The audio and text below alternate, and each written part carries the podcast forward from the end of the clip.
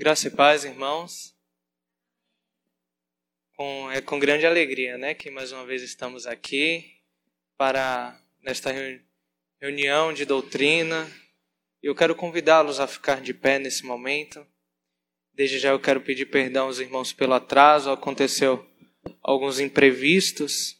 Nossa reunião é às 18h30, mas só conseguimos iniciar agora. Vamos fechar nossos olhos fazer uma oração ao nosso Deus. Pai amado, Deus querido, graças damos a Ti, Senhor, pelas Tuas misericórdias que é sobre nós. Nós louvamos o Teu nome, Senhor, pois Tu és grande, Tu és digno de receber, ó Deus, toda a glória e toda a honra. Nós pedimos, ó Pai, que Tu venhas falar aos nossos corações nesta noite. Pedimos que o Senhor venha encher-nos, ó Pai, com teu Santo Espírito. Que seu nome, ó Pai, seja exaltado em nome de Jesus. Que nós venhamos sair daqui, ó Pai, após este estudo, após esta reunião de doutrina, é, glorificando o Senhor, levando o teu santo evangelho. Nós oramos a Ti agradecidos, em nome de Jesus. Amém. Ainda de pé, eu quero convidá-los a abrirem suas Bíblias no Salmo 147. Salmo 147.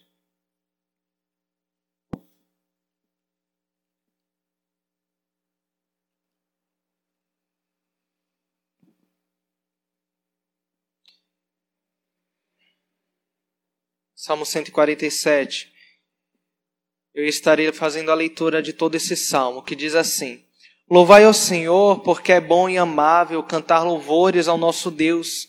Fica-lhe bem o cântico de louvor.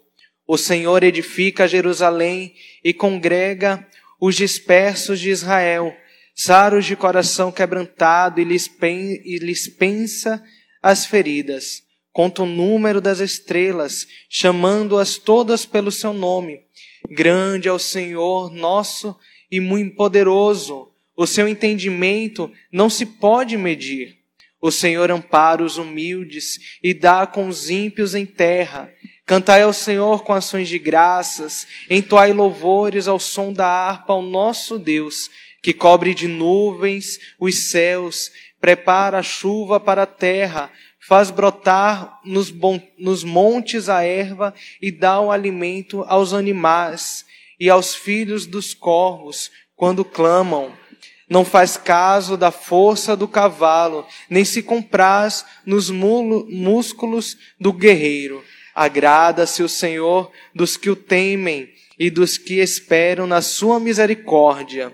Louva Jerusalém ao Senhor, louva Sião ao teu Deus pois ele reforçou as trancas das tuas portas e abençoou os teus filhos dentro de ti.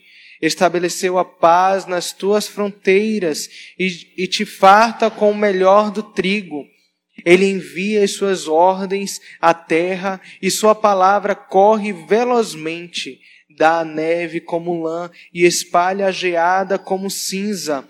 Ele arroja o seu gelo em migalhas quem resiste ao seu frio? Manda a sua palavra e o, e, o derre, e o derrete.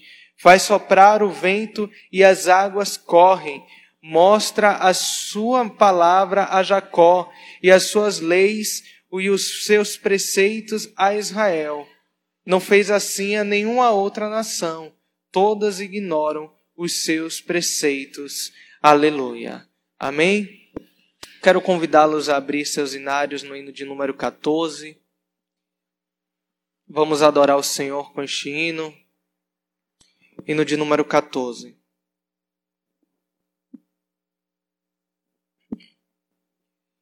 Vamos nós louvar a Deus, vamos, vamos ao Senhor de toda luz, Santo, Santo.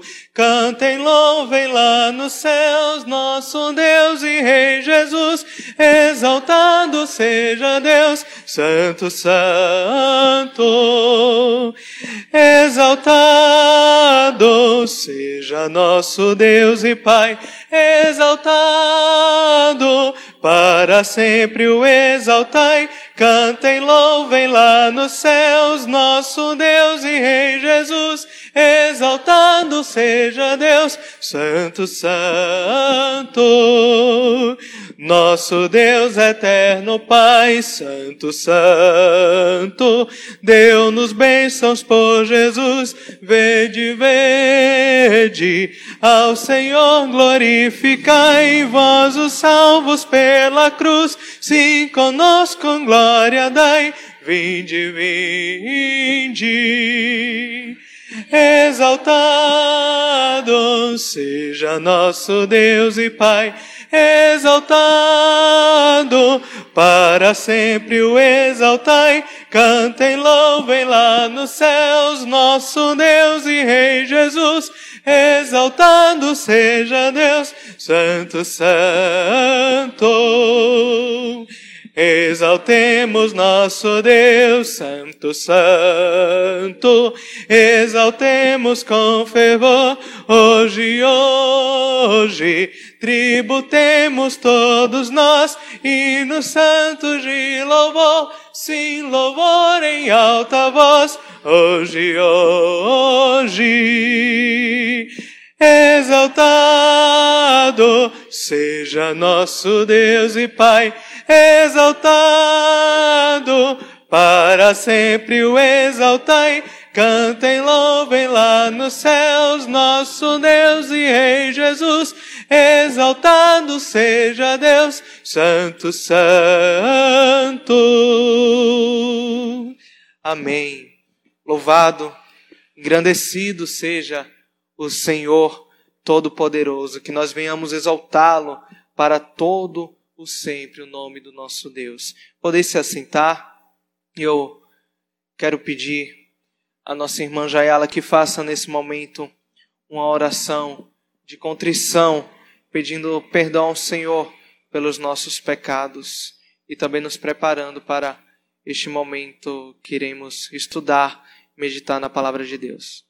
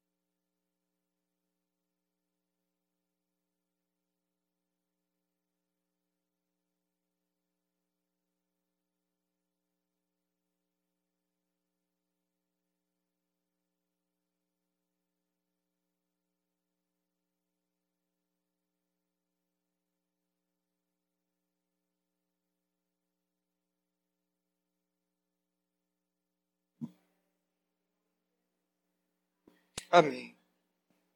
Amém. Vamos abrir nossas Bíblias em Romanos, Romanos capítulo 12.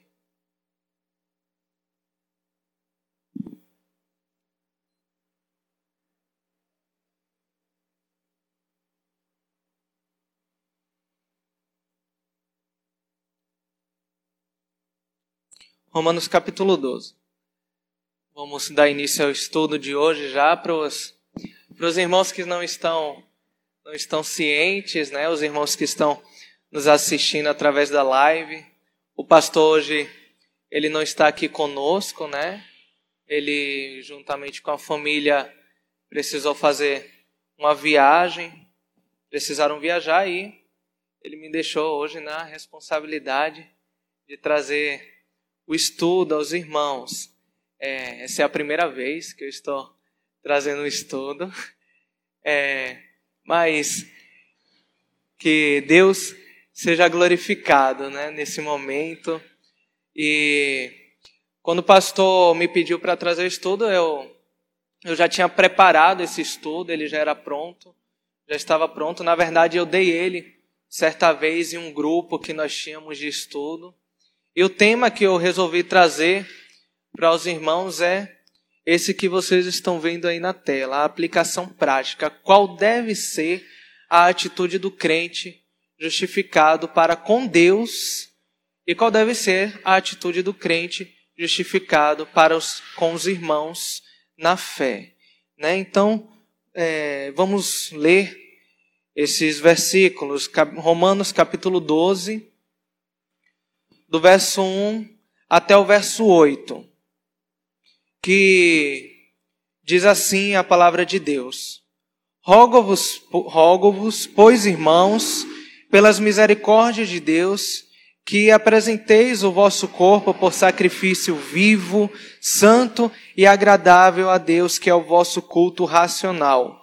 E não vos conformeis com este século, mas transformai-vos pela renovação da vossa mente, para que experimenteis qual seja a boa, agradável e perfeita vontade de Deus.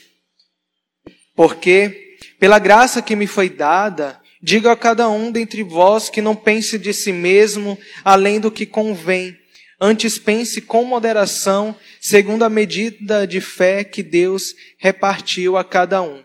Porque assim como num só corpo temos muito, muitos membros, mas nem todos os membros têm a mesma função, assim também nós, conquanto muitos, somos um só corpo em Cristo e membros uns dos outros, tendo, porém, diferentes dons, segundo a graça que nos foi dada. Se profecia, seja segundo a proporção da fé. Se ministério, dediquemos-nos ao ministério, ou que, ou que ensina, esmere-se no fazê-lo ou que exorta, faça-o com dedicação. O que contribui com liberalidade, o que preside com diligência, quem exerce misericórdia com alegria. Amém? Meus amados, eu, ao preparar este estudo, eu fiz. É, deixa eu deixar isso, essa Bíblia aqui, para ter mais espaço. Quando eu, prepar... eu estava preparando esse estudo, eu tive algumas referências, né? E as referências do meu estudo é baseada no, no estudo de Romanos 12 também, de Augustus Nicodemos. Os irmãos, ao procurar no YouTube, irão encontrar esse estudo. Também me baseei na, na Bíblia de Genebra. E também, eu não sei se os irmãos conhecem, mas também me baseei nesse comentário do Novo Testamento, do livro de Romanos. E que Deus possa falar aos nossos corações profundamente nesse momento em que iremos estudar a, a Sua palavra. Deixa eu abrir aqui. Ok. Romanos capítulo 12, do verso 3 ao verso 8, né? E, como eu disse aos irmãos, esse tema é o devido uso dos dons espirituais para com Deus e para com os irmãos na fé. E o capítulo 12 é o início, ele é o início do final da carta de Romanos, onde Paulo fez uma exposição completa do evangelho que ele prega. E agora ele, faz, ele, ele vai trazer as aplicações práticas para a igreja de Roma. Até o verso, até o capítulo 11, ele, ele expõe, né, faz a exposição do evangelho e a partir do, do capítulo 12, ele vai começar a fazer, a trazer as aplicações práticas para a igreja de Roma daquela época. E nós lemos do verso 1 ao verso 3 e ele é dividido em duas partes. Do verso 1 ao verso 2, ele fala da necessidade de transformação diária de nossa mente para que experimentemos qual seja a vontade de Deus. Né? E agora, é, essa é a primeira orientação prática que ele nos traz. Na, na verdade, ele quer nos trazer a necessidade de consagração total. E a partir do verso 3 até o verso 8, ele fala sobre o exercício dos dons espirituais, né? Como nós acabamos de ler. A vida no corpo, a vida no corpo de Cristo. Então, nós vamos. Opa! Eu tenho. Ah, descongelou ali. Então, nós vamos, primeiramente, ver, nós vamos ver versículo por versículo, analisar versículo por versículo, começando do primeiro verso, do versículo 1 que é e o versículo 2, que é a primeira parte, a parte que ele fala do crente que é justificado para com Deus. Primeiro nós vamos ver o crente justificado para com Deus, que é do verso 1 ao verso 2, e depois o crente justificado para com os irmãos na fé, que é a partir do verso 3 até o verso 8. Então, vamos lá. Aqui, como eu acabei de falar, Paulo havendo levado a bom termo sua exposição da doutrina da justificação pela fé, estabelecendo que judeus e gentios são pecadores. É isso que ele fala até o capítulo 11 do, de Romanos, que são salvos, é, que são salvos do mesmo modo também e que possuem papéis complementares na história. Agora ele chega à sua aplicação prática, que é aqui a partir do capítulo 12. Então, como eu disse, ele fala a, a primeira parte, do verso 1 ao verso 2, ele fala da necessidade é, de consagração total que nós, é, irmãos em Cristo, nós, servos de Deus, devemos fazer a consagração total. A partir do verso 3, que é até o verso 21, aqui nós vamos estudar até o verso 8, mas só que do verso 3 ao 21 ele fala, ele fala da vida no corpo de Cristo. É, do capítulo, a partir do capítulo 13, do verso 1 ao 14, ele fala da, a, sobre as responsabilidades políticas e sociais. E do capítulo 14, do 1 também ao 15 e o 13, ele fala e como ele fala de como tratar as controvérsias entre os espiritualmente fracos e os fortes. Porém, nós iremos analisar somente esses dois primeiros tópicos, né? A necessidade da consagração total e a vida no corpo de Cristo, que é até o verso 8. Vamos lá. Capítulo 12, versículo 1 ao verso 2. Vamos ler aí mais uma vez que diz assim: Rogo-vos, pois, irmãos, pelas misericórdias de Deus, que apresenteis o vosso corpo por sacrifício vivo, santo e agradável a Deus, que é o vosso culto racional. E não vos conformeis com este século, mas transformai-vos pela renovação da vossa mente, para que experimenteis qual seja a boa, agradável e perfeita vontade de Deus. Aqui no verso 1 ao verso 2, é, ele, ele fala é, da atitude do crente justificado para com Deus. E do verso 1 ao 2 é com Deus, como eu disse, né? Ofereçam-se a Deus como sacrifícios vivos, como nós acabamos de ver. E do verso 3 ao verso 13, a parte e 3 ao 8, ele fala de nós que somos muitos, somos um só corpo em Cristo. É aqui quando é aqui que nós iremos entrar nessa nessa parte de nós como cristãos, é, como nós devemos ser para com nossos irmãos na fé e sejam dedicados uns aos outros em amor fraternal. Irmão Paul Washer, o reverendo Paul Washer, ele diz: a conversão envolve transformação. Caso contrário, foi apenas emoção. Então, quando nós é, somos é, verdadeiramente servos, quando nós é, somos convertidos pelo Espírito Santo, a conversão, ela não é somente você dizer, eu aceito a Cristo e acabou, só isso. Não. A conversão, ela, é, ela gera transformação em nós, né? Nós somos é, como, como novo, é, nascidos, né? Novamente. Nós somos completamente transformados por Cristo Jesus. E isso é uma transformação contínua. Então, é, se, se isso não acontecer, se essa transformação não acontecer, é como ele acabou de dizer, isso foi apenas emoção. E essa transformação, ela vai gerar isso que, ela gera isso que nós vamos estudar nesta noite, né? É, é isso que nós vamos ver, a transformação. Após é, convertidos, quando nós somos é, transformados, nós iremos ter é, é, uma mudança completamente, tanto para com Deus quanto para com os irmãos na fé.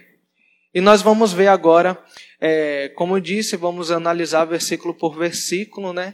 E agora nós vamos ver o primeiro verso do livro de Romanos, capítulo 12, que nos diz: Rogo-vos, pois, irmãos, pelas misericórdias de Deus, que apresenteis o vosso corpo por sacrifício vivo, santo e agradável a Deus, que é o vosso culto racional. Então, aqui no verso 1, a primeira expressão que, que ele fala é exorto. A primeira expressão, ou seja, exorto, indica o caráter não só do parágrafo inicial, mas dos cinco capítulos finais desta, desta eh, epístola. Os capítulos iniciais não estão completamente destituídos de exortação. Eles não estão de, eh, destituídos de, de, exortação, mas em seu todo, o que se encontra em Romanos é, do capítulo 1 até o, até o capítulo 11 é a exposição a que ele está expondo, enquanto a exortação é o que predomina a partir do capítulo 12 até o capítulo 16. É, ele também fala aqui, rogo-vos, pois, irmãos.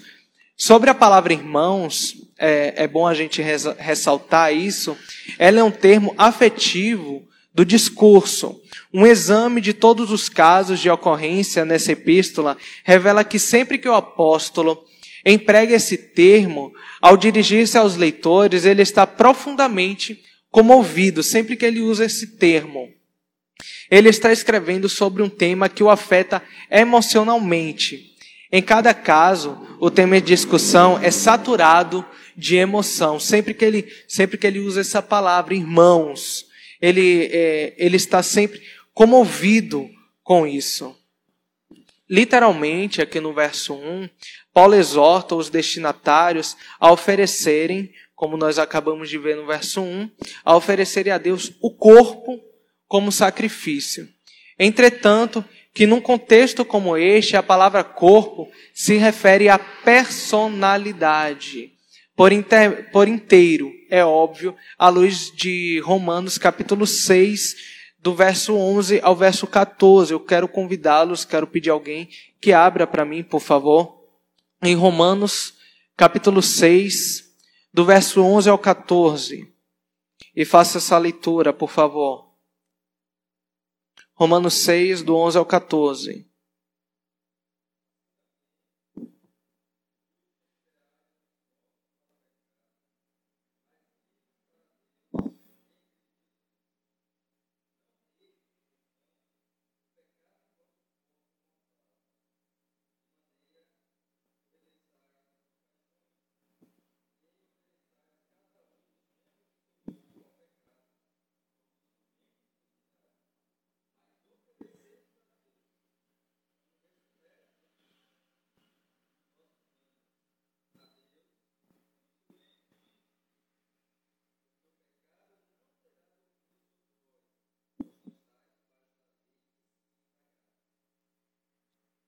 Amém. Oferecei-vos ao Senhor. Filipenses capítulo 1, verso 20 também nos diz: segundo a minha ardente expectativa e esperança de que em nada serei envergonhado, antes com toda ousadia, como sempre também agora, será Cristo engrandecido no meu corpo, quer pela vida, quer pela morte, através das minhas atitudes. Será o Senhor engrandecido. Né? Ah, aqui, é, quando, ele, quando ele fala, quando ele fala do corpo, ele está falando da personalidade, como nós devemos, como nós devemos agir. Por corpos, João, João Calvino diz, por corpos, ele tem em mente não só a nossa pele e ossos, mas a totalidade que somos compostos. Ele adotou essa palavra para que pudesse designar mais plenamente tudo o que somos, pois os membros do corpo são os instrumentos pelos quais executamos nossos propósitos. Ainda no verso 1, Paulo afirma que esses sacrifícios devem possuir as seguintes características, que são essas três que nós vimos aí, que é ser vivos, santos e agradáveis. Vivos, ou seja, devem proceder da nova vida no interior do crente. Santos, o produto da influência santificadora do Espírito Santo. E agradáveis, não só aceitos por Deus, mas muito sinceramente oferecidos àquele a quem os crentes se dedicam. Vivos, ou seja, devem proceder da nova vida no interior do crente, o que eu acabei de falar da personalidade, né? O que é que a transformação, o que é que a transforma, a conversão, ela vai gerar em nós, né? Nós devemos nos, é, nós somos transformados quando nós somos convertido e é, convertidos e ela e isso gera uma total mudança em nós, né? Nós devemos oferecer um culto ao Senhor é, agradável, vivos, santos e agradáveis a Deus. O apóstolo acrescenta que o vosso, no caso o seu culto racional, é isso que ele fala. Apresenteis o vosso é, como é?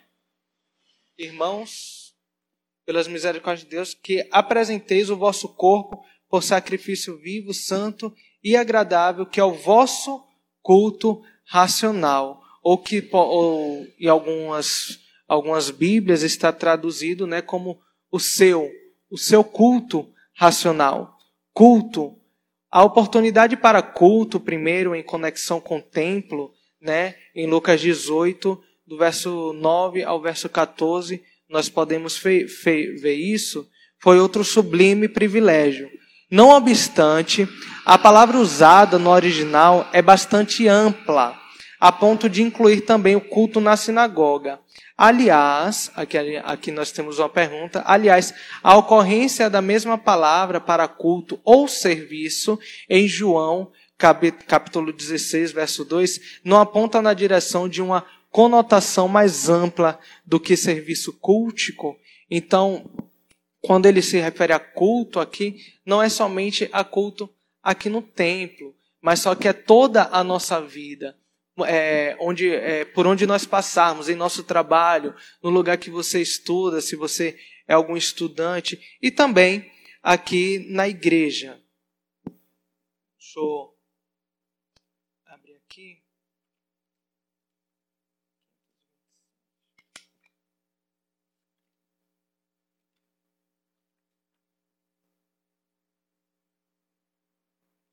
Aqui. Paulo está, o, aqui no comentário de Romanos, ele diz que Paulo está pensando na ação de cultuar a consagração irrestrita do coração, da mente, vontade, palavras e atos, de fato em tudo o que uma pessoa é, tem e faz para Deus. Nada menos que isso.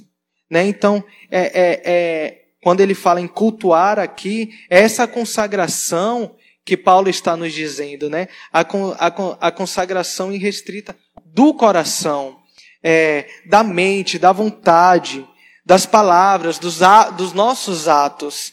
É isso que Paulo quer nos dizer. Ele também fala, é, ele também usa a palavra racional. E aqui ele quer nos dizer: o sacrifício que Paulo nos pede aqui é a apresentação da nossa pessoa em toda a sua inteireza, no culto que ele chama de racional, numa adoração que não é só emocional ou emotiva, como nós vemos anterior, anteriormente naquele comentário de Paul Washer, mas é algo racional que envolve todo o nosso ser, o nosso raciocínio. É algo lógico que aqueles que têm sido grandemente favorecidos se ofereçam a Deus integralmente como sacrifícios vivos, santos e agradáveis, pois Deus ele foi misericordioso para conosco. Então, então nós devemos retribuir isso racionalmente.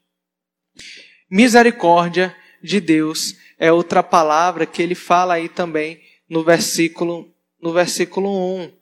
Por, por conseguinte, quando nesse contexto ele menciona a grande misericórdia de Deus, estaria referindo-se estaria referindo-se à maravilhosa bondade de Deus descrita nos primeiros 11 capítulos desta carta. Aqui ele fala da que é que ele fala da sua bondade em Romanos capítulo 2, verso 4. Ele fala da sua paciência em Romanos capítulo 9, do verso 22, é, no verso 22 e capítulo 11, verso 22 também. Do seu amor em Romanos 5, 5. E da sua graça em Romanos capítulo 1, verso 7. E tem todos esses capítulos e versículos aí que nós podemos ver é, Deus mostrando a sua misericórdia para conosco. Né? E como é que nós devemos retribuir essa misericórdia, né? Essa bondade de Deus, essa paciência, esse amor, a graça de Deus que é, de, que é derramada sobre nós. Nós devemos é, nos derramar ao Senhor, pois Deus ele foi misericordioso, Deus ele derramou toda essa bondade, todo esse amor para conosco, que nós devemos retribuir isso é, em um culto racional ao Senhor. É, levando toda a nossa vida, dando toda a nossa vida a Deus por conta da sua misericórdia para conosco. É, prestem atenção nesse slide aqui que eu vou ler agora.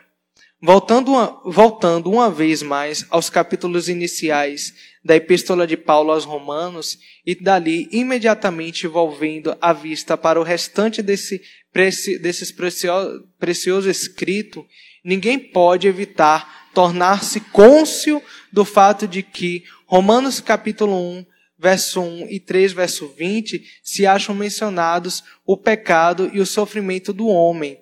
Em Romanos 3, 21, 11 e 36, abre-se para ele o caminho do livramento. O homem, ele é pecador, eles se, eles se acham é, mencionados no capítulo, a partir do capítulo 1 como pecadores e nós somos pecadores e nós sofremos. E a partir do verso, deste verso do, do capítulo 3, abre-se para ele o caminho do livramento. E em Romanos capítulo 12, verso 1, demonstra-se ao crente resgatado como por meio de uma vida de gratidão a Deus. O homem deve responder com uma vida útil direcionada para os filhos de Deus e, de fato, para todos em geral. Nós éramos pecadores, nós estávamos mortos em nossos delitos e pecados, é isso que a palavra de Deus diz. E o Senhor, Ele nos livrou disso. Deus, Ele nos abriu os olhos. Nós estávamos mortos e Deus, Ele nos fez, nos tornou vivos. E qual deve ser nossa atitude para com isso? Uma vida de gratidão a Deus uma vida de gratidão, por meio de uma vida de gratidão a Deus, o homem deve responder. Como é que nós vamos responder isso? Com uma vida útil, direcionada para os filhos de Deus. Nós vamos ver isso a partir do verso 3. E, de fato, para com todos em geral. Isso nos lembra das, de várias passagens no Saltério, especialmente Salmo capítulo 50, verso 15 e Salmo 16. Aqui eu não coloquei os versos é, quais são os versículos, mas aqui é o, é o, é, ele cita o livro de Salmos, que ele primeiro fala da miséria do homem. Laços de morte me secaram e angústias do inferno se apoderaram de mim. Caí em tribulação e tristeza, mas vem o livramento. Então invoquei o nome do Senhor. Ó oh, Senhor, livra minha alma. Achava-me prostrado e ele me salvou. Nós estávamos na miséria, o Senhor nos salvou. E como nós vamos responder isso? Aí no final, com gratidão, tomarei o cálice da salvação e invocarei o nome do Senhor. Cumprirei meus votos ao Senhor na presença de todo o seu povo. Nós devemos responder, amados, a salvação, as misericórdias, o livramento do Senhor com gratidão, louvando ao Senhor, levando a sua palavra, vivendo o verdadeiro evangelho, sendo transformados pelo Espírito Santo, pelo Espírito Santo a cada dia. Essa é a transformação. Esse é o dever do crente que é justificado para com Deus e para com os irmãos. O catecismo de Heiden, Heidenberg, ele tem, tem uma pergunta que diz: Quantas coisas são necessárias você saber para que viva e morra feliz neste conforto? A resposta é três. Primeira, quão grandes são meus pecados e sofrimentos. Segundo, como sou libertado de todos os meus pecados e sofrimentos. E terceiro, devo ser agradecido a Deus por esse livramento. Quantas coisas são necessárias você saber? para que viva e morra feliz neste conforto. Somente essas três coisas é são necessárias nós sabemos para isso. Né? Nós estávamos é, em total pecado. Grandes são os meus pecados e sofrimentos, mas só que Deus, é, Ele nos livrou, Ele nos libertou desses pecados e sofrimentos, e nós devemos reagir isso com gratidão, agradecidos a Deus por esse livramento que Ele nos dá. Aí está o versículo 1, e depois nós passamos para o verso 2 que diz assim: E não vos conformeis com este século, mas transformai-vos pela renovação da vossa mente, para que experimenteis qual seja a boa, agradável e perfeita vontade de Deus. E não vos conformeis com este mundo. Nós devemos viver uma vida de santificação. É isso que nós vimos. E não vos conformarmos com este mundo. A palavra mundo aqui significa o caráter e a conduta do ser humano. E é em relação a este sentido que Paulo nos proíbe, nos proíbe a nos conformarmos visto que o mundo todo jaz no maligno. Vamos abrir aí em 1 João, 1 João capítulo 19, capítulo 5, perdão.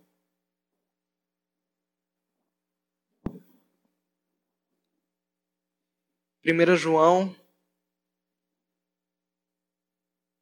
capítulo 5, verso 19, alguém pode ler, por favor?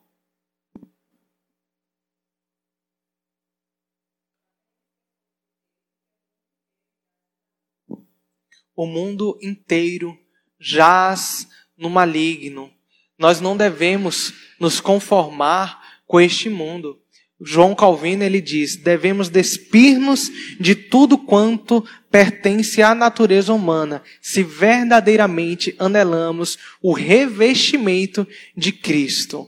É, é, é, essa frase, frase aí ela é bem forte, né?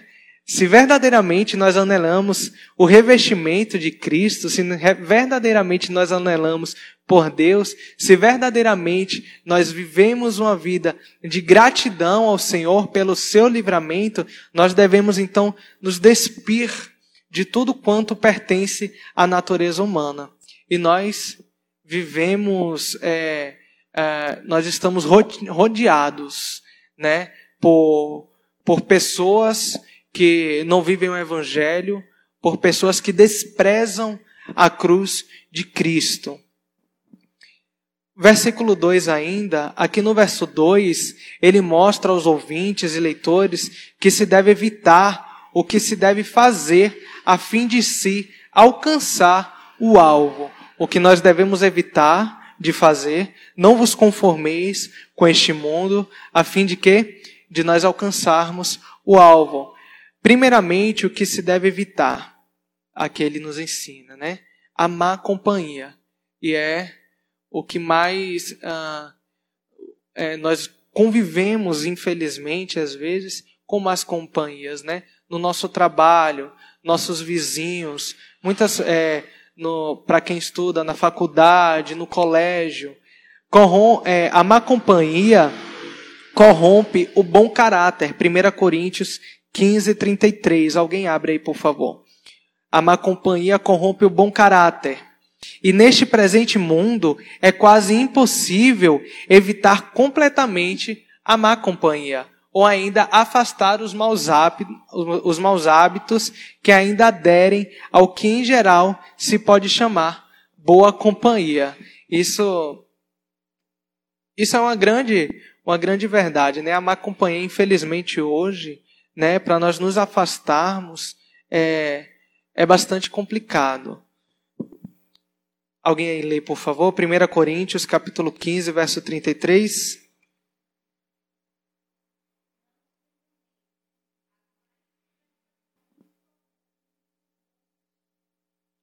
As más conversações corrompem os bons costumes, então nós devemos, por completo, amados, nos afastarmos da má companhia. É isso que ele nos diz aí. A pergunta 119 também do Catecismo de Heidenberg ela diz: Deus, nesse mandamento, que é o, o mandamento, é o sétimo mandamento que ele está se referindo aqui, proíbe somente o adultério e outros pecados vergonhosos? A resposta é não. Como nosso corpo e nossa alma são templos do Espírito Santo, Deus quer que o conservemos puros e santos, por isso, ele proíbe todos os atos, gestos, palavras, pensamentos e desejos impuros e tudo que possa atrair o homem para tais pecados. Por isso que nós devemos, uh, todos os dias, é, anelarmos por Cristo e procurarmos nos santificar e nos afastarmos dessas más conversações, nos afastarmos dessas más companhias. Ele literalmente nos proíbe a fazer isso.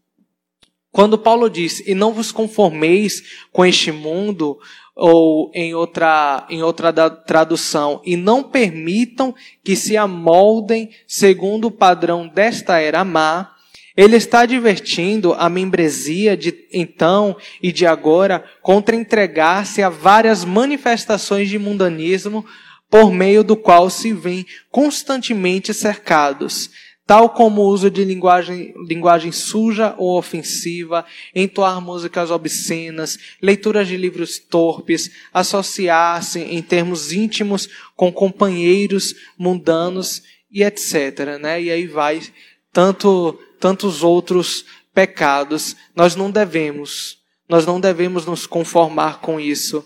infelizmente, no mundo de hoje, por estar tão, uh, digamos que, natural nós vermos essas coisas, infelizmente, muitos cristãos, eles já estão até se conformando com isso.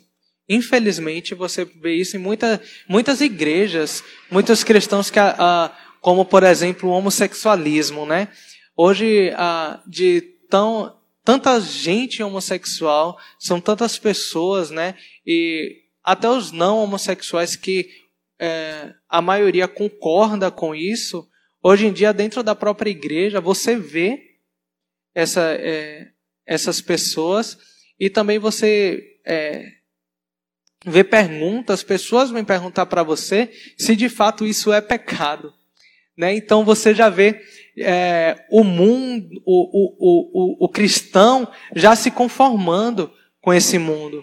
O que nós não devemos em hipótese nenhuma, amados. É isso que a palavra de Deus nos diz aqui no verso 2. E não vos conformeis com este mundo. Qual, qual é o sentimento que, que vem ao seu coração quando você vê esses pecados? Nós não devemos nos conformar com isso e nós devemos lutar contra isso. Nós devemos ver isso e nós devemos levar o evangelho de Cristo a essas pessoas. A principal razão porque Paulo adverte os leitores para que não se conformem ao padrão, ao padrão deste mundo é que o alvo principal do homem não deve ser jamais viver somente para si mesmo. Deve fazer tudo para a glória de Deus. Você vai ver isso lá em 1 Coríntios, capítulo 10, verso 31. Nós devemos fazer tudo para a glória de Deus. Não deve ser jamais viver somente para si mesmo. Uma segunda razão é a constante entrega à tentação de amoldar-se ao padrão de esta era má, como está escrito aqui no verso 2. É, é, uma segunda razão é a constante entrega à tentação de amoldar-se ao padrão desta era má, termina em amarga frustração, pois a forma deste mundo, ela passa, ela vai passar. Nós nós vemos isso também em 1 Coríntios capítulo 7, verso 31. Isso vai passar, né? É, é, é, esta era má, ela, ela vai acabar. A principal razão porque Paulo adverte os leitores para que não se conformem ao padrão desta era má é isso. As experiências dos, dos que permitem que suas vidas sejam assim desperdiçadas se assemelha a dos viajantes no deserto. Eles estão completamente exaustos, seus lábios estão ressecados pela sede. De repente, vem ao longe uma fonte borbulhante, cercada por árvores frondosas. E o que é que eles fazem quando eles veem isso? Com a esperança renovada, se apressam para, para esse lugar, só para descobrir que o que vem não passa de miragem. E é isso que nós vamos ver nessa nessa era má.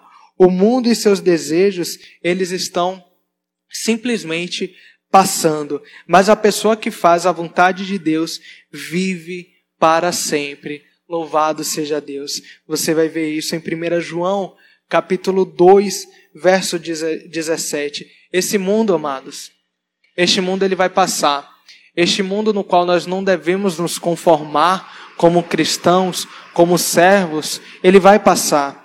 Mas nós devemos viver para a glória de Deus. Nós devemos viver fazendo a vontade de Deus. E quem vive fazendo a vontade de Deus, ele viverá para sempre.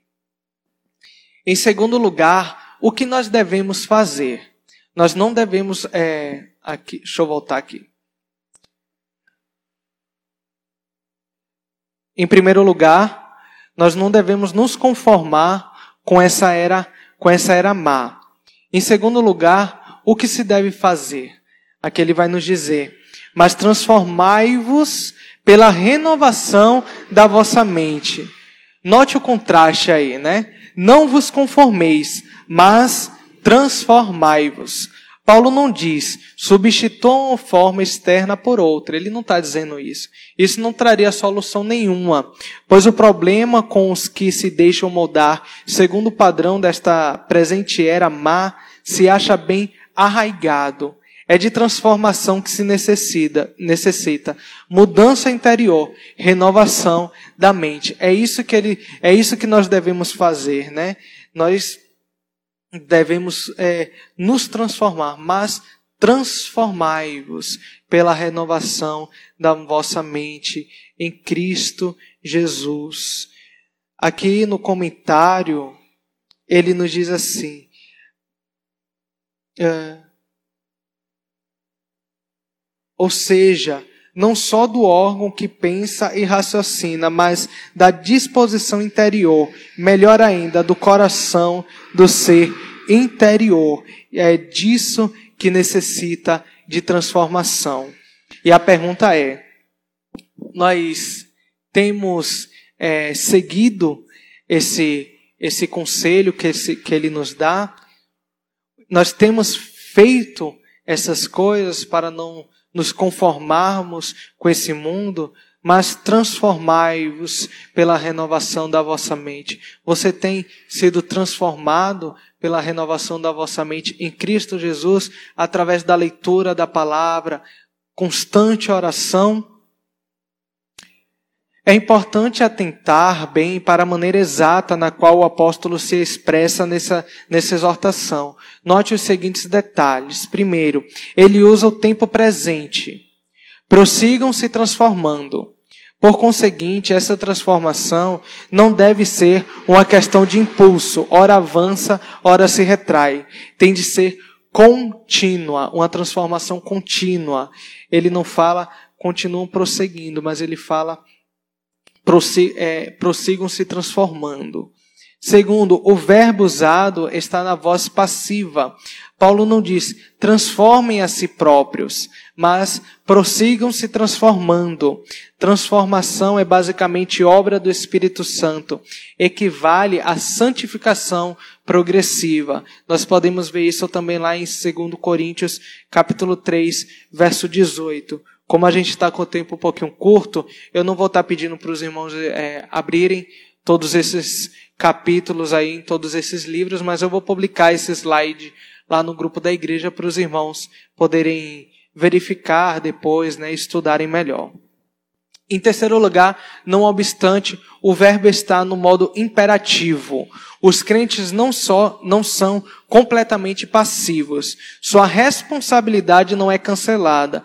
Tem de, tem de permitir que o Espírito realize sua obra em seu coração e sua vida. Seu dever é cooperar ao máximo. Ele diz isso daqui porque é, é, muito, alguns cristãos hoje que ah, acreditam, né, como nós, nós acreditamos na eleição, né, que nós somos salvos pela graça e nós não conseguimos ir até Cristo sem que Ele venha até nós. E existe alguns algumas pessoas, né, que já têm aquele pensamento de que já que nós estamos mortos, né, e nós somos salvos assim, então nós não podemos, nós não precisamos fazer nada. Eu já sou salvo, então é, se eu me arrependo dos meus pecados, se eu peço perdão ao Senhor, eu já sou salvo. Uh, e não, nós também temos a responsabilidade, a responsabilidade humana. É isso que ele diz aqui. Tem de permitir, nós devemos permitir que o Espírito realize sua obra em nossos corações. E nós devemos, temos o dever de cooperar ao máximo para com isso. Finalmente, o apóstolo descreve o glorioso resultado dessa transformação contínua, dessa transformação contínua. Aí no final do verso que ele diz: "Para que provem qual é a vontade de Deus". Eis uma afirmação importantíssima ela mostra que para discernirem a vontade de Deus para a sua vida, os crentes não podem apenas depender da sua consciência. A consciência é de fato muito importante, mas ela tem de retornar constantemente à escola da Escritura a fim de receber a instrução do Espírito Santo, a leitura da, constante da palavra de Deus. Nós devemos nos debruçar na palavra do Senhor. É assim que os crentes se tornam e permanecem cônscios da vontade de Deus, através da leitura bíblica, através do estudo da, sua, da palavra do Senhor. E não só estudando, mas orando e louvando ao nosso Deus. Então, o que Deus quer que sejamos ou façamos? Eis a resposta, que é muito simples. Aquilo que é bom e agradável e perfeito aos olhos do Senhor. João Calvino nos diz: o conhecimento da vontade de Deus equivale à verdadeira e genuína sabedoria. Ora, se a renovação de nossa mente é indispensável para o próprio, para o propósito de se provar qual é a vontade de Deus, qual é a vontade de Deus, então faz evidente que quão hostil é a mente humana em relação a Deus. E aqui nós terminamos essa primeira parte, que é do versículo 1 ao verso ao verso 2, né, que é a aplicação prática, qual deve ser a atitude do crente justificado para com Deus. Essa deve ser a atitude do crente justificado para com Deus. Nós estávamos mortos, nós estávamos em pecado e sofrimento, o Senhor nos livrou do pecado e do sofrimento, e nós respondemos a isso com quê?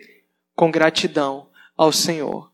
É assim que nós respondemos a Deus. Essa deve ser a atitude do crente justificado para com Deus, com gratidão, fazendo tudo isso daqui que eu acabei de falar neste, neste primeiro verso e neste segundo verso. Nós devemos nos debruçar na palavra do Senhor. Nós devemos orar ao Senhor pedindo orientação.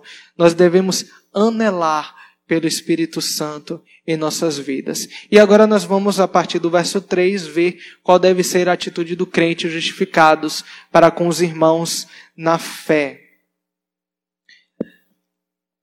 Os irmãos estão aí com suas Bíblias abertas. Eu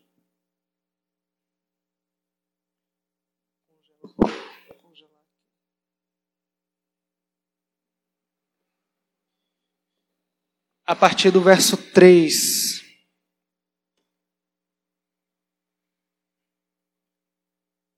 O que diz aí?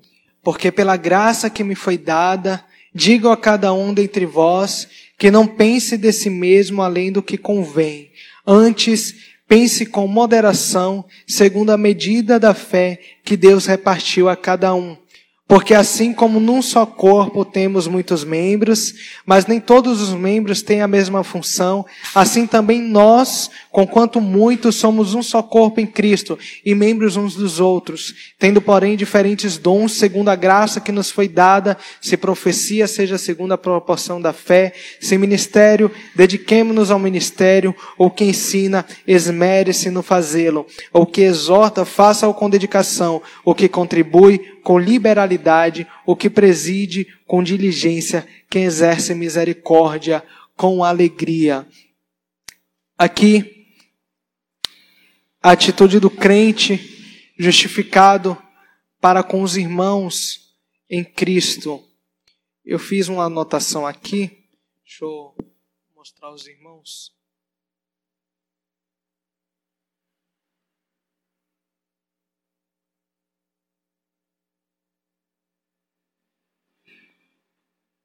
Aqui, a partir do verso 3, o apóstolo Paulo, ele vai comparar a igreja com o corpo. É, os irmãos não vão conseguir ler daí, né? Eu acho que está muito pequeno. Mas só que eu vou ler aqui e vocês vão entender. Aqui o apóstolo Paulo então compara a igreja com o corpo. Isso no versículo 4 e versículo 5. Assim como num só, ele começa falando. Os autores do Novo Testamento usam muitas metáforas para se referir à igreja. Às vezes eles se referem à igreja como edifício. O próprio Senhor Jesus se referiu ao seu povo como uma videira na qual ele é, ele é o tronco e nós somos os galhos e damos muitos frutos se unidos a ele. Porém, a, a figura predileta no Novo Testamento para a igreja é o corpo humano é a melhor ilustração para o ideal ou propósito de Deus para a igreja.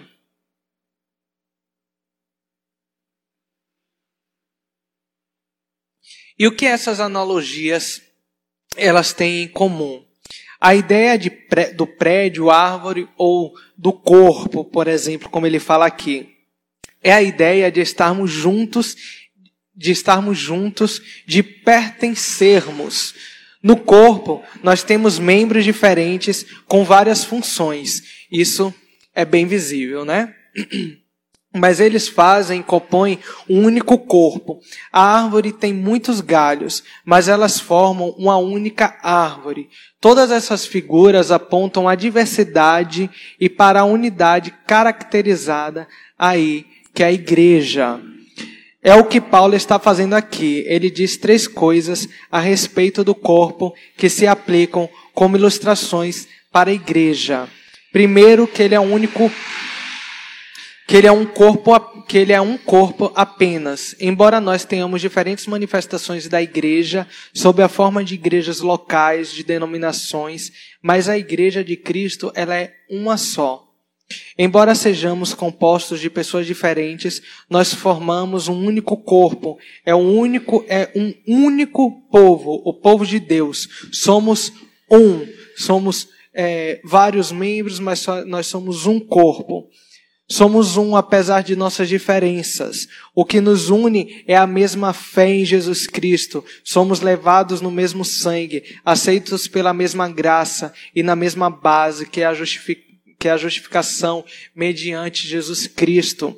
Mas isto não elimina o fato de que nós somos diferentes. E mais do que isso, nós recebemos diferentes habilidades e capacidades para trabalhar ou para ajudar ou para servir aos irmãos dentro desse corpo de Cristo.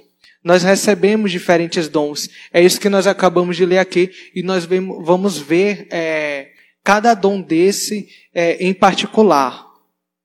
É aqui que entra a figura do corpo humano, que é composta, que é composto de membros variados. Nós temos as mãos, os dedos, a orelha, o olho, o nariz, e nisso está a sua beleza, né? A beleza do ser humano. Como vocês podem me ver aqui, por exemplo, eu tenho um, apesar de que tem um nariz muito grande, né? Mas só que essa está a beleza. Ele é composto de membros distintos e diferentes, e cada um deles tem a sua função. Todas elas são necessárias e precisas. Eles são diferentes, mas cada um deles tem a sua função. Cada um deles é, tem o, o dom que o Senhor concedeu e que nós vamos ver aqui. E aqui. Ah, me perdi aqui mas isso não elimina o fato de que nós de que nós somos diferentes e mais do que isso, nós recebemos diferentes habilidades e capacidades para trabalhar ou para ajudar ou para servir os irmãos dentro desse corpo. E é aqui que entra a figura do corpo humano, que é composto de membros variados. Ah, eu já li essa parte aqui. Todas elas são necessárias e precisas, como eu disse. E assim é a igreja. Cada pessoa, ela é diferente e tem de Deus habilidades diferentes e capacidades diferentes para que possa servir uns aos outros, servir a igreja como um todo. Essa é a visão da igreja no Novo Testamento. Uh, nós podemos imaginar, né, um exemplo aqui. Imagine se nós só fôssemos só o nariz, né? Se só fosse o nariz, se Deus nos fizesse assim, como como seria um, um, algo estranho, né? E, e, mas só que não. Como eu acabei de falar, Deus ele fez o nariz, ele fez os olhos, ele fez a orelha, a, a, a, a, língua, né, a boca para que nós falássemos, e cada uma dessas coisas, elas têm suas diferenças, elas têm suas habilidades. E é, de igual modo, é dentro da igreja. Cada um de nós é, que somos, fomos convertidos, nós temos um dom. Deus ele nos deu um dom. E nós, só, e nós devemos procurar exercer esse dom para a glória do Senhor. Versículo 3 porque pela graça que me foi dada, ordeno a cada um de vocês, aqui é outro, aqui é, tá, tá diferente do, do texto que nós lemos aqui, porque pela graça que me foi dada, ordeno a cada um de vocês que não tenha desse mesmo conceito mais elevado do que convém, ter mais também é, do que convém ter, mas também pense de si mesmo, aqui ele está dizendo, pense de si mesmo de maneira sóbria, cada pessoa de conformidade com a medida da fé que Deus lhe designou. Versículo 3. Aqui, Paulo ele adverte contra o pecado da autoestima, da autoestima exagerada ele emite um mandamento específico. Digo, ordeno. Apela para sua autoridade como apóstolo, pela graça que me foi dada. Aqui no versículo ele diz isso. E se dirige a todos sem exceção, a cada um dentre vós. Esse não é aquele momento que nós estamos aqui no estudo, né? Uh, ouvindo esse estudo aqui, nós devemos lembrar do irmão do nosso lado, poxa, aquele irmão deveria estar aqui vendo isso, né? A, a, infelizmente, às vezes isso passa pela nossa cabeça. Poxa, esse estudo, essa pregação, ele era literalmente para aquele irmão. Não. Nesse momento aqui, ele não está dizendo isso. Isso é para você. A cada um dentre vós. É isso que ele fala. Ele se dirige a cada um de nós. Nós devemos, nesse momento, nos analisar. Ele usa a palavra fé a palavra fé. O termo fé é usado aqui no, no, sentido mais comum de confiança em Deus, por meio da qual um indivíduo se apossa das promessas de Deus. Ele está falando das várias formas nas quais cada indivíduo distinto pode ser uma bênção aos outros e à igreja em geral, usando o dom particular com o qual, em associação com a fé, Deus o ou a associação com a fé, Deus ou o ou a dotou. Uh, aqui no, no comentário de, de Romanos, no segundo parágrafo da, deste, dessa, desse verso 3, ele nos diz assim: o termo é, ele está demonstrando a cada um daqueles a quem se dirigia a reconhecer a, diversi a diversidade dos dons no meio da unidade da fé e a perguntar a si mesmo: como posso fazer um melhor uso de meu dom para beneficiar a cada um e a todos? Qual deve ser a atitude do crente justificado para com os irmãos na fé? Essa é, a, essa é a pergunta que nós devemos nos fazer. Como posso fazer o um melhor uso do meu dom? Do dom que Deus concedeu a mim e a você para beneficiar a cada um dos irmãos e, e a todos os irmãos em geral e a igreja de Cristo? Essa é a pergunta que nós devemos é, fazer. Ainda no verso 4 e no verso 5 também, Paulo enfatiza, enfatiza a, primeiro, a unidade orgânica do corpo, que são muitos membros num só corpo, o que eu, o que eu expliquei na estante. Letra B, a diversidade proposital dos membros e de suas funções. E esses membros não têm todas a mesma função, eu disse isso na estante, e ser as necessidades e benefícios mútuos desses vários membros que se acham unidos em Cristo. Também nós, que somos muitos, somos um só corpo em Cristo e membros uns dos outros. É isso que a palavra de Deus nos diz. Verso 6, a partir do verso 6 até o verso 8, aqui a gente já está chegando ao final do estudo. Nota sobre este sumário de dons e funções. Ele é, primeiro, ele é caracterizado por estilo abreviado. As palavras implícitas, as palavras implícitas, porém não expressas, são numerosas aqui. Segundo, Paulo está apresentando sete dons, distribuídos entre pessoas ou grupos de pessoas que, fazendo uso desses dons, exercem as funções correspondentes dentro da igreja. E terceiro, as sete funções que são, que nós acabamos de ver, profetizar, a, de prestar servi serviço prático, que é o ministério, a de ensinar, a de exortar, a da contribuição, que também é contribuir para as necessidades das pessoas, assim nós podemos entender, e a, a presidência, que é a de exercer liderança, e por último, a misericórdia. Nós vamos analisar cada uma delas aqui.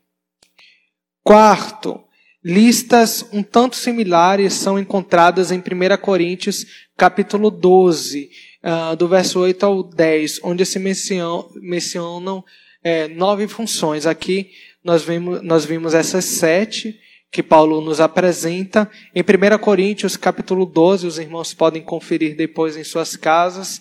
Um, é, ele menciona nove funções. Em 1 Coríntios, capítulo 12, verso 28 ao 29, onde se mencionam oito funções, e em Efésios 4:11 que menciona é, quatro funções. Então, não é só aqui que, que, que ele fala sobre isso. E o quinto é evidente que Paulo crê que não só os ministros presbíteros e diáconos possuem dons, mas cada um, mas cada crente, preste atenção nisso, mas cada crente possui um, um ou mais dons divida, divinamente outorgados. O apóstolo mostra como esses dons devem ser usados para o benefício da igreja e, de fato, dos homens em geral.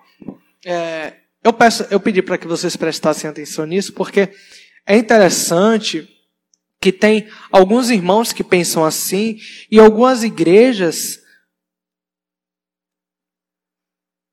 que infelizmente elas são assim. Alguns Nicodemos, se vocês assistirem um estudo dele sobre isso, ele vai dar um exemplo uh, muito muito prático sobre que ele fala, ele dá dois exemplos, um errado e um correto. É evidente que Paulo crê que não só os ministros, presbíteros e diáconos possuem dons. Olha o que ele fala. Não somente eles possuem dons, mas cada crente possui um ou mais dons divinamente otorgados. Existe, a, a gente pode dar aquele exemplo do ônibus. No ônibus existe o motorista e o tesoureiro, o cobrador, né? E nós, a, o, o, o, o motorista seria o pastor, né? E nós, cristãos é, estaríamos entrando nesse ônibus, nós entraríamos no ônibus, iríamos pagar a passagem ali, sentar e ficar lá só esperando, só esperando é, o fim da nossa viagem, né? E o pastor lá, todo o trabalho, no, é, dirigindo aquele ônibus. Isso é completamente equivocado. Isso está completamente errado. Nós podemos é, o, é, usar o, é, o exemplo certo, que é o exemplo daquele barco a remo. Não sei se vocês sabem, mas a, a, que tem são várias pessoas ali remando, né? Então, várias pessoas remando, várias pessoas no trabalho e tem uma pessoa ali na frente que está dizendo: vá para cá, vá para lá, para tal lado, mais forte, mais fraco, mais rápido, né? Então, é, esse seria o papel do pastor. Então, todos nós, todos aqueles ali, eles estão remando. Todos eles estão exercendo o seu dom ali. E assim deve ser a igreja. Não é somente o pastor aqui na frente. Nós não devemos vir pensando nesse sentido. Nós vamos vir só para a igreja para sentar nos bancos e aqui e, e aqui ficar, né? Senta no banco, termina a pregação, vou para casa, acabou. Não, não é isso. Não é isso que a palavra de Deus ela nos ensina, amados. O apóstolo Paulo fez uso de analogia do corpo e suas variadas partes para ilustrar a natureza da igreja. Agora eu vou pedir para os irmãos abrirem rapidinho aí em 1 Coríntios capítulo, capítulo 12.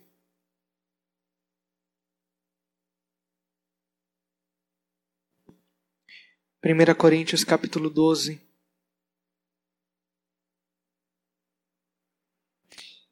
O apóstolo Paulo fez uso da, de analogia do corpo e suas variadas partes para ilustrar a natureza da igreja. Isso a gente vê em 1 Coríntios capítulo 12. Na verdade, a gente já está com o horário bem extenso, então eu não vou, eu vou continuar aqui. Senão a gente vai atrasar um pouquinho. Ele, segundo, ele ressaltou a sua unanidade. A gente vê isso no versículo 5.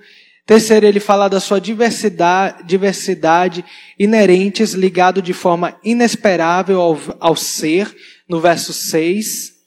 E deu ênfase à necessidade de cada membro reconhecer seus dons e de usá-los de maneira adequada. Verso 6 até o verso 8.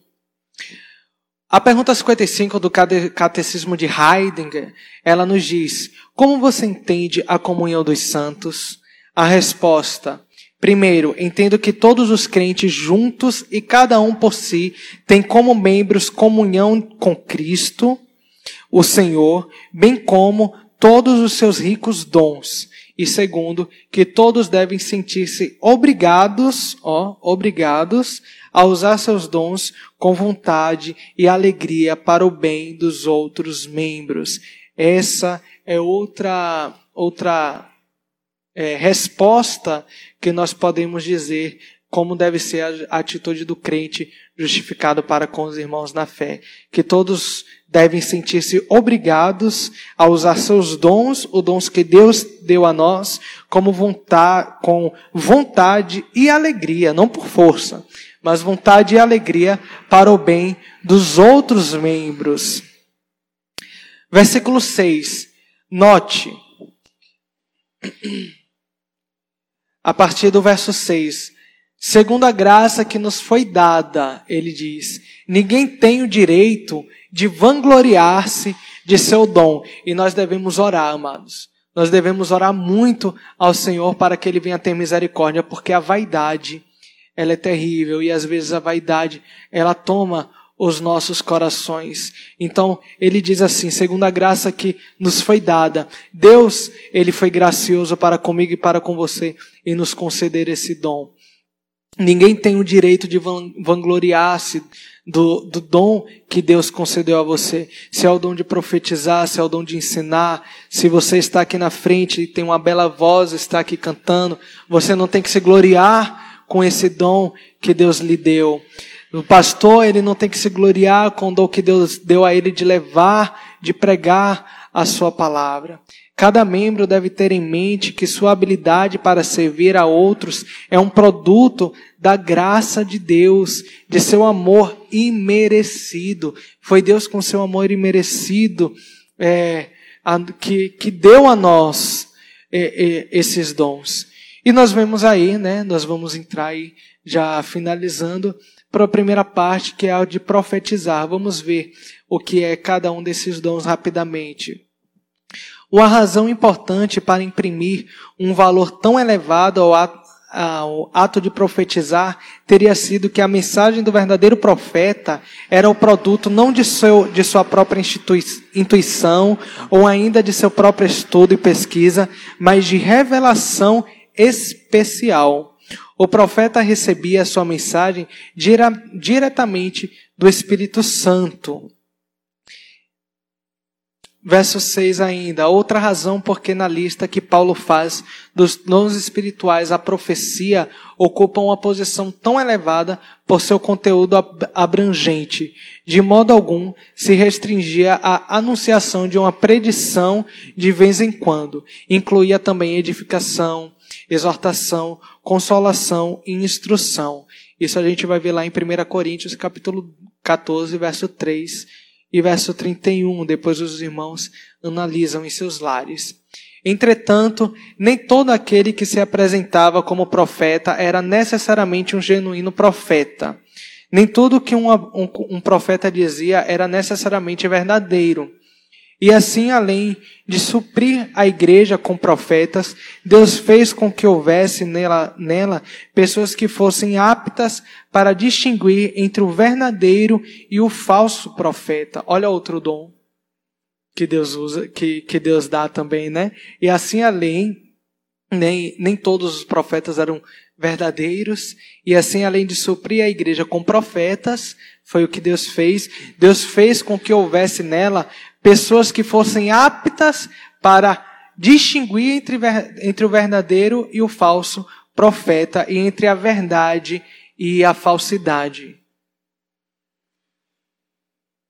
Estou ficando rouco. Ainda no verso 6, em concordância com isso, Paulo escreve aqui em Romanos 12, verso 6, se profecia seja segundo a proporção da fé.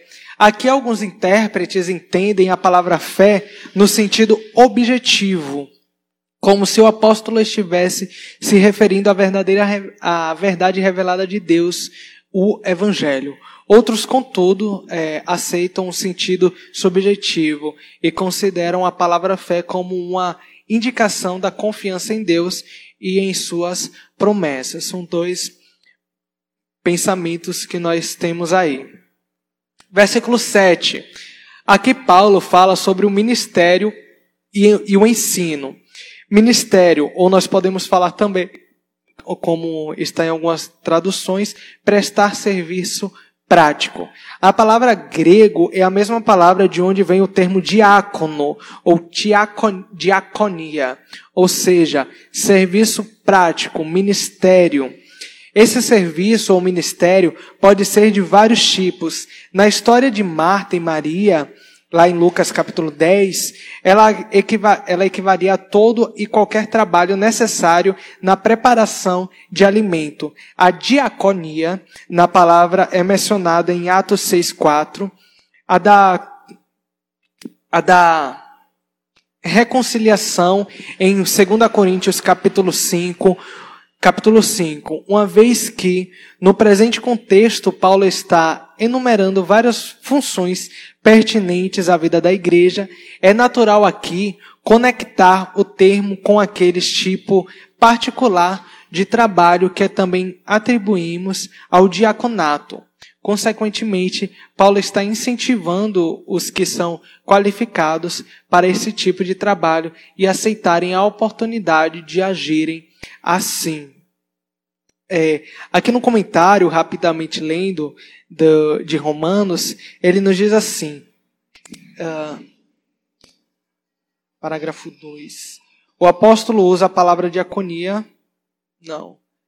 Aqui. É possível que nos seja bem difícil, prestem atenção, é, bem, é possível que nos seja bem difícil avaliar a importância que, usa, que o apóstolo associava ao trabalho do diácono nessa época comparado à época de hoje. O ministério eclesiástico da misericórdia. Precisamos ter em mente, contudo, que nos dias do apóstolo, muitos crentes tinham tudo menos riqueza. Menos riqueza. Alguns eram escravos ou libertos. Aliás, nessa mesma epístola aos Romanos, o apóstolo expressa a razão por que não podia vi viajar direto para Roma sem primeiro visitar os santos em Jerusalém. Diz ele em outra parte: Vim a Jerusalém trazer a meu povo esmolas para os pobres. E então, esse é, é, é o dom da misericórdia.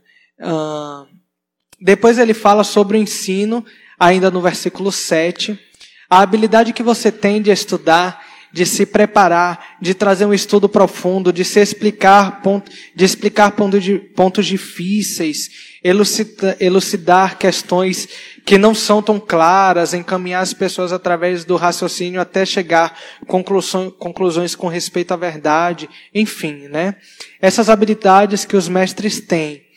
E não precisa ser pastor para isso, amadas. Nós temos que entender isso. É necessário mestres para a escola dominical, para ajudar com as crianças, jovens. É preciso pessoas que ensinem em todo lugar. Então não é só o pastor que tem é, é, é, essa habilidade, to, é, essas habilidades, né? O pastor tem, mas nós não devemos entender que somente o pastor deve ter.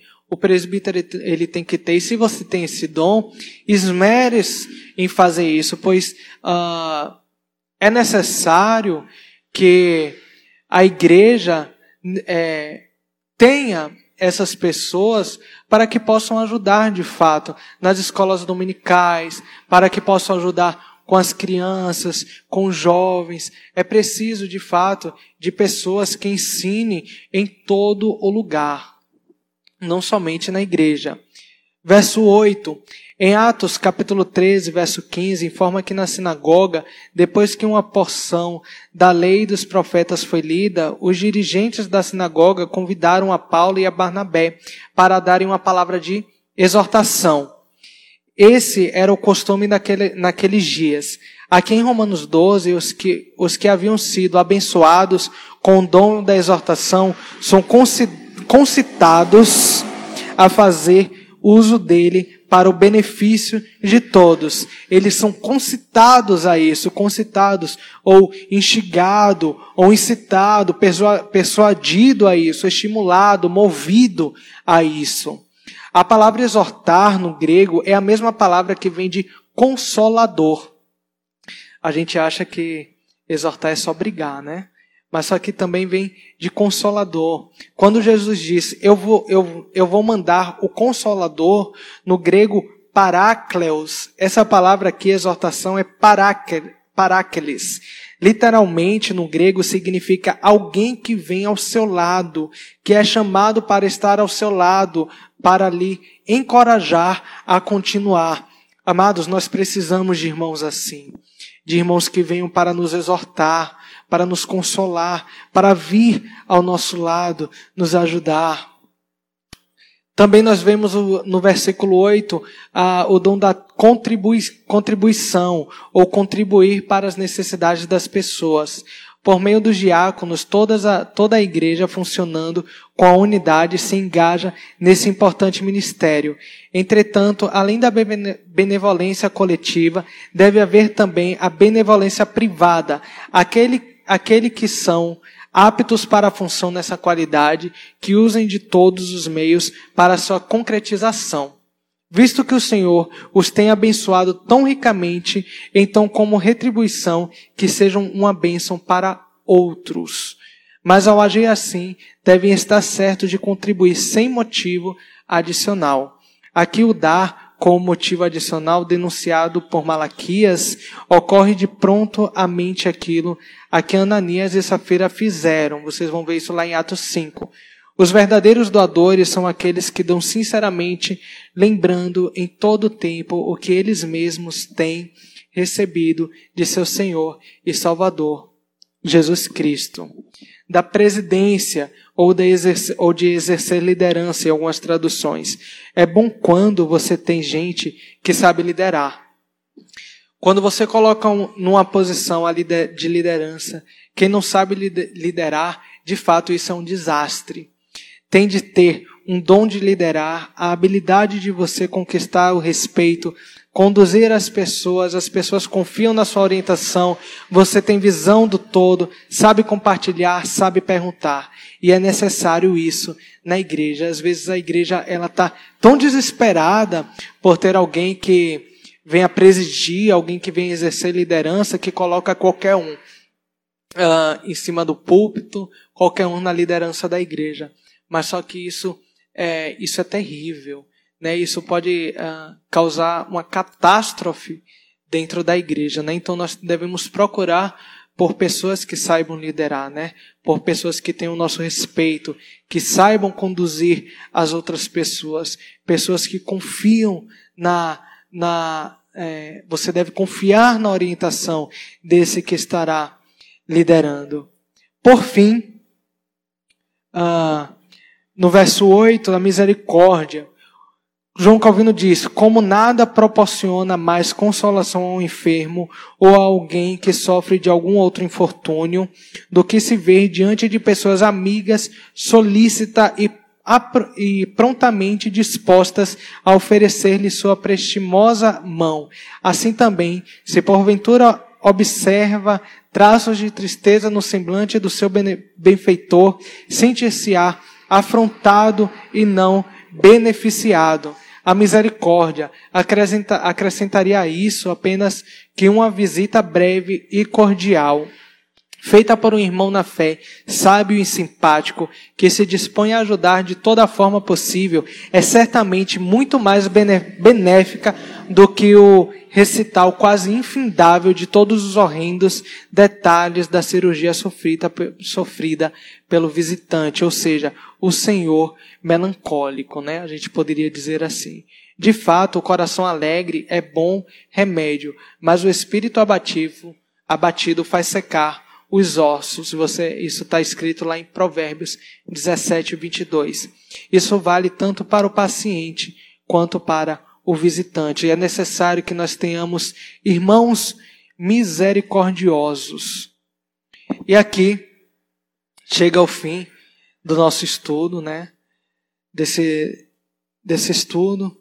E o que eu quero dizer aos irmãos referente a isso para nós concluirmos, né? Primeiramente, uh, algumas, alguns dons aqui eles são necessários que nós, que nós tenhamos, como uh, o dom da misericórdia, por exemplo, né? É, todo, todo cristão, ele tem, como cristão, ele tem esse dom e ele tem que, de, tem que ter esse dom. Porém, existem alguns irmãos que que são mais misericordiosos. Ah, o, tom, o dom da contribuição também. Nós devemos contribuir, todos nós devemos contribuir. Mas de fato há irmãos que Deus tem abençoado mais, que tem mais condições. E esses irmãos, eles têm um dom maior da contribuição, né? Então, é, não é porque você tem um dom que você é, deixará de ter outro dom, ok? Não é porque você não é rico, por exemplo, que você não tem o dom da contribuição. Você só muda que o, aquele que tem mais condições, ele também tem um dom, se assim Deus o conceder, de contribuir mais, não querendo nada em, é, é, em troca, né? Mas só que para glória do nosso Senhor.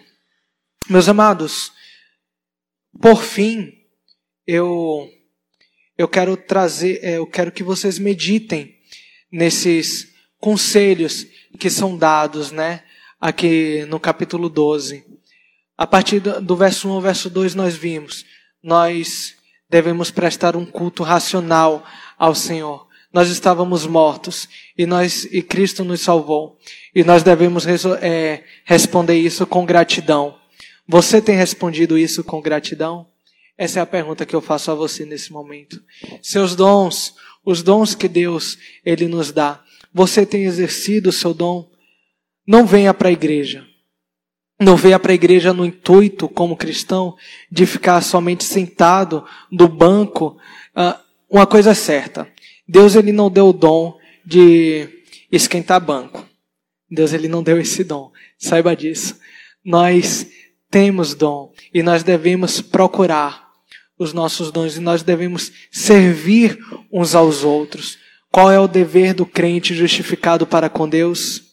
Qual é o dever do crente justificado para os, com os irmãos? Qual é o seu dever, amado? Eu quero que você medite nisso nesta noite que saiamos daqui nesta noite meditando nisso. Qual é o nosso dom? Qual é o nosso dever como cristãos para com Deus e para com os irmãos na fé? Amém? Vamos ficar de pé. Vamos orar ao Senhor, encerrando este culto, este, esta reunião. Fechemos nossos olhos e oremos ao Senhor. Santo Deus, maravilhoso Pai, Deus Criador, Deus Soberano. Quão grande, Senhor, és tu. Somente tu és digno de glória, Deus. E gratos nós somos a ti, Pai, pela tua palavra, pela tua palavra exposta nessa noite, porque nós é, vivemos em um país que nós somos livres para cultuar a Ti, Senhor. Nós somos livres para andarmos com a Bíblia, Deus, para examinar a sua, as Escrituras sagradas. Ó Senhor, dá-nos discernimento da Tua palavra, meu Pai. Dá-nos, ó Deus, a iluminação do Teu Santo Espírito. Que nesta noite, Pai, nós venhamos meditar nisto que nós estudamos aqui. Qual é o nosso dever para contigo, ó Pai, e para com nossos irmãos. Ó Senhor, nós fazemos parte de um corpo, somos muitos, mas somos um em Cristo Jesus. Qual é o nosso papel na igreja? Que nós venhamos procurar saber, Pai. Mostra-nos qual deve ser o nosso papel, Senhor, para a glória do Teu nome, Deus. Em nome de Jesus Cristo. Despede-nos em paz também, ó Pai. Nós oramos a Ti agradecidos, em nome de Jesus. Amém. Amém. Podem se assentar.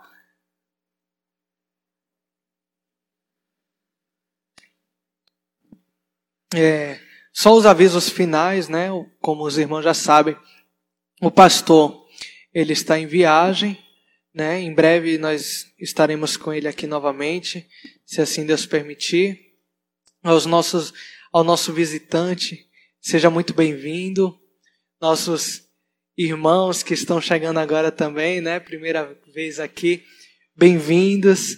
Que Deus os abençoe grandemente. Estamos esperando vocês aqui no domingo. Para o irmão que não sabe, uh, nós, nossos cultos aqui é, é a terça, quinta e aos domingos. Terça-feira, reunião de oração, seis e meia. Quinta-feira, hoje, a partir das seis e meia também. Hoje a gente começou um pouquinho atrasado, mas conseguimos concluir para a glória de Deus. E também, aos domingos, a, a escola dominical no normal, ela é pela manhã às nove e meia e à noite é o culto público às seis e meia. Porém, por conta dessa pandemia, os cultos públicos eles estão sendo pela manhã, que é às nove e meia da manhã, ok? Culto público nove e meia da manhã e à noite a escola bíblica dominical, que não está sendo presencial, está sendo através do nosso Facebook. É, o pastor está ministrando ali a escola dominical às seis e meia, ok? Que Deus abençoe os irmãos. É, e nosso culto está encerrado.